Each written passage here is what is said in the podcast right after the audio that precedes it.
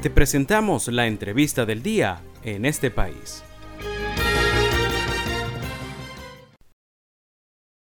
Tenemos el contacto realizado, hilo telefónico, a nuestra primera invitada de la tarde de hoy. Se trata de Mariana Romero. Ella es abogada, defensora de derechos humanos y es la directora del Centro para los Defensores y la Justicia. Muy buenas tardes, Mariana. Le saluda José Cheo Noguera. Muchísimas gracias por atendernos.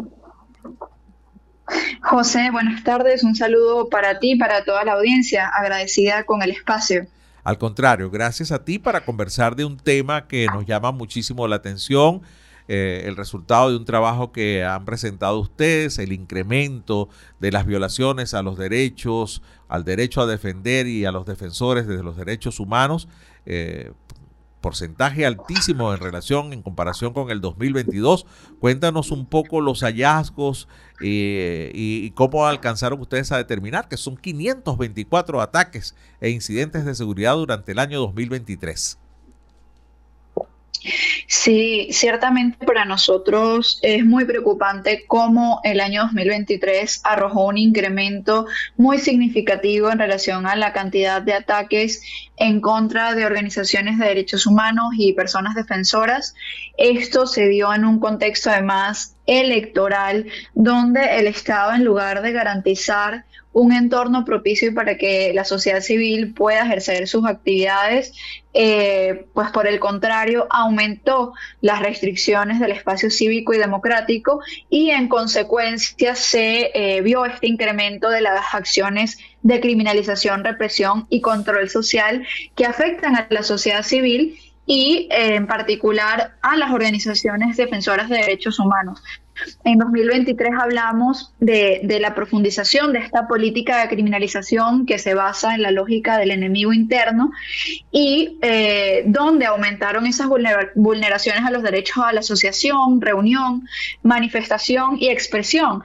Y, los ataques, eh, además de estar acompañados por unas campañas sistemáticas de estigmatización, eh, notamos un aumento en las intimidaciones, el hostigamiento, las amenazas por funcionarios y, personas adscritas al Sistema Popular de Protección para la Paz, así como también el uso del derecho penal para judicializar, para abrir procesos penales, detenciones arbitrarias, agresiones en contra de la vida y la integridad y también en el marco de la censura que existe en el país, ataques digitales a cuentas y páginas web institucionales de organizaciones de derechos humanos.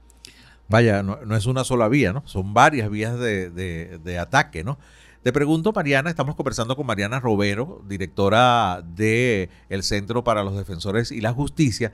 A ver, eh, ¿cómo contabilizan? ¿Cómo llegan a determinar que son 524 casos? Porque no hay estadísticas oficiales de esto, ¿no? Y si es una matriz que se ha venido repitiendo que en periodos electorales se incrementa el número de violaciones a los derechos humanos.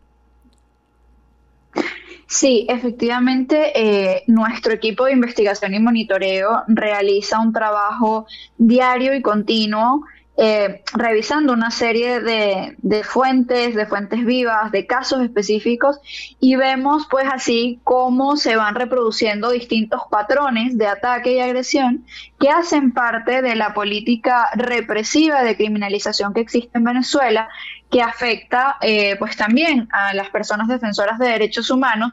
Y como tú bien decías, eh, que resulta muy preocupante cómo en contextos electorales suelen elevarse las agresiones en contra de la sociedad civil en lugar de que el Estado permita los trabajos y las acciones de documentación, de denuncia, de exigibilidad. Y eso es lo que estuvimos viendo en el año 2023 con el aumento de las medidas represivas y además pues esos métodos de criminalización y de represión mucho más sofisticados y direccionados a actores específicos también un poco para aplicar esa lógica del terror, esa lógica del miedo que busca generar castigos ejemplarizantes con casos emblemáticos para neutralizar las actividades del resto de personas y organizaciones que promueven, defienden y exigen derechos humanos. Sí.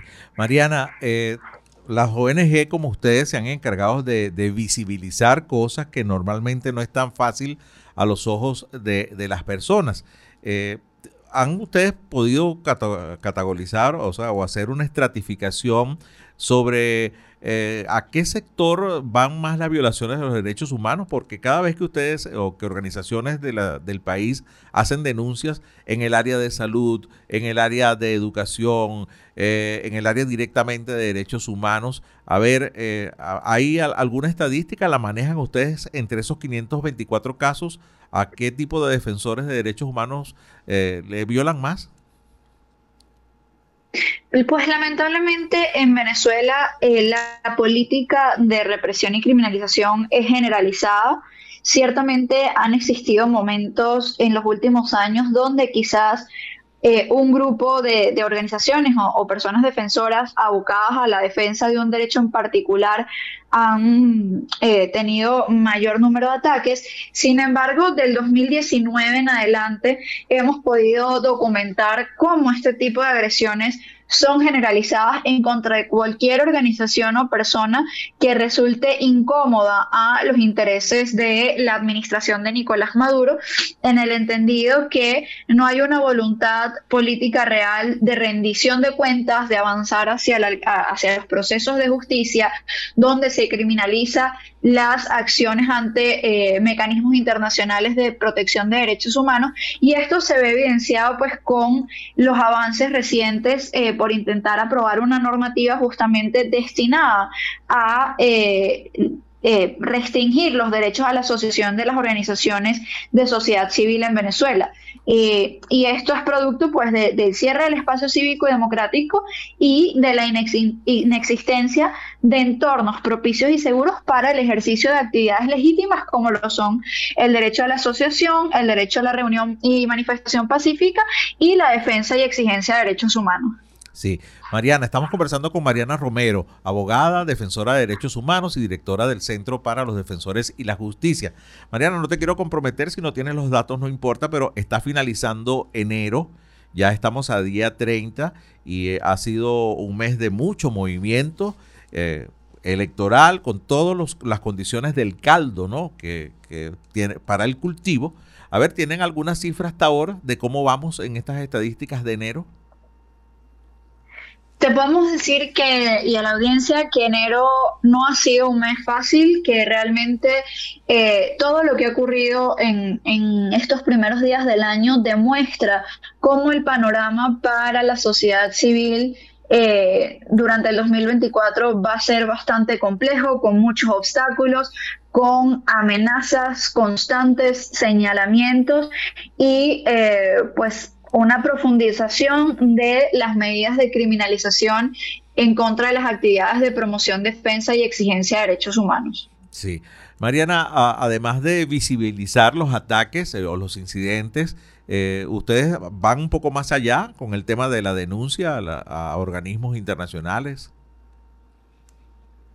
Sí, efectivamente, nuestro trabajo desde la organización eh, parte de, de, visibilizar lo que está ocurriendo pero también de poder hacer incidencia y litigio estratégico en distintas instancias internacionales ante distintos actores de la comunidad internacional para, eh, pues, no solo exigir que se mantenga el monitoreo y, y, la documentación sobre las violaciones sistemáticas que existen en Venezuela, sino también para que los mecanismos internacionales generen eh, y contribuyan a la protección efectiva de la sociedad civil en el país, ya que, bueno, son las personas defensoras y las organizaciones quienes se encuentran en el terreno documentando, visibilizando y acompañando a las víctimas. Por eso para nosotros es esencial también ese acompañamiento que la comunidad internacional y en especial los mecanismos de protección de derechos humanos puedan eh, dar a la sociedad civil y que continúen exigiendo al Estado que eh, pues garantice que las organizaciones puedan realizar sus actividades sin represalia, sin temor a la represalia. Mariana, le agradezco mucho este contacto doblemente, primero por visibilizar y hacer ese trabajo maravilloso que están haciendo y por supuesto por poder eh, permitirme conversar con usted un buen rato. Gracias por este contacto. Muchísimas gracias a ti, José. Feliz tarde. Feliz tarde.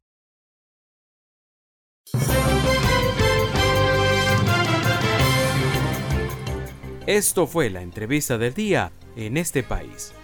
Para conocer más el programa, síguenos en nuestras cuentas en redes sociales. Estamos en Twitter e Instagram como arroba en este país radio y visita nuestra página web www.enestepaís.info.